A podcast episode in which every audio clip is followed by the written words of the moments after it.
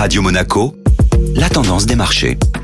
La tendance des marchés avec Société Générale Private Banking. Bonjour Alexandre Rolando. Bonjour Benjamin. La saison des résultats d'entreprise a démarré. Ce sont les banques américaines qui ouvrent le bal. Les banques américaines, avec notamment JP Morgan et Bank of America, ont publié leurs chiffres du quatrième trimestre 2022 vendredi. Dans l'ensemble, cela est proche des prévisions. Les revenus de la banque d'investissement sont légèrement plus faibles que prévu pour JP, mais BOA est au-dessus. Leur croissance est logiquement tirée par l'évolution des taux, mais pas que. L'amélioration de la performance des devises et de la composante pays émergents y contribue également. Du côté des asset managers, BlackRock, le numéro 1 mondial de la gestion d'actifs, a également publié ses résultats du dernier trimestre. BlackRock a réussi à limiter la baisse de ses encours l'an dernier sous l'effet conjugué de la chute des marchés actions et obligataires. Deux éléments lui ont permis cette prouesse en publiant un résultat net supérieur aux attentes. Le premier, une gestion rigoureuse de ses coûts et le second, une collecte importante malgré des marchés chahutés et qui plus est supérieure à celle de son grand concurrent Vanguard.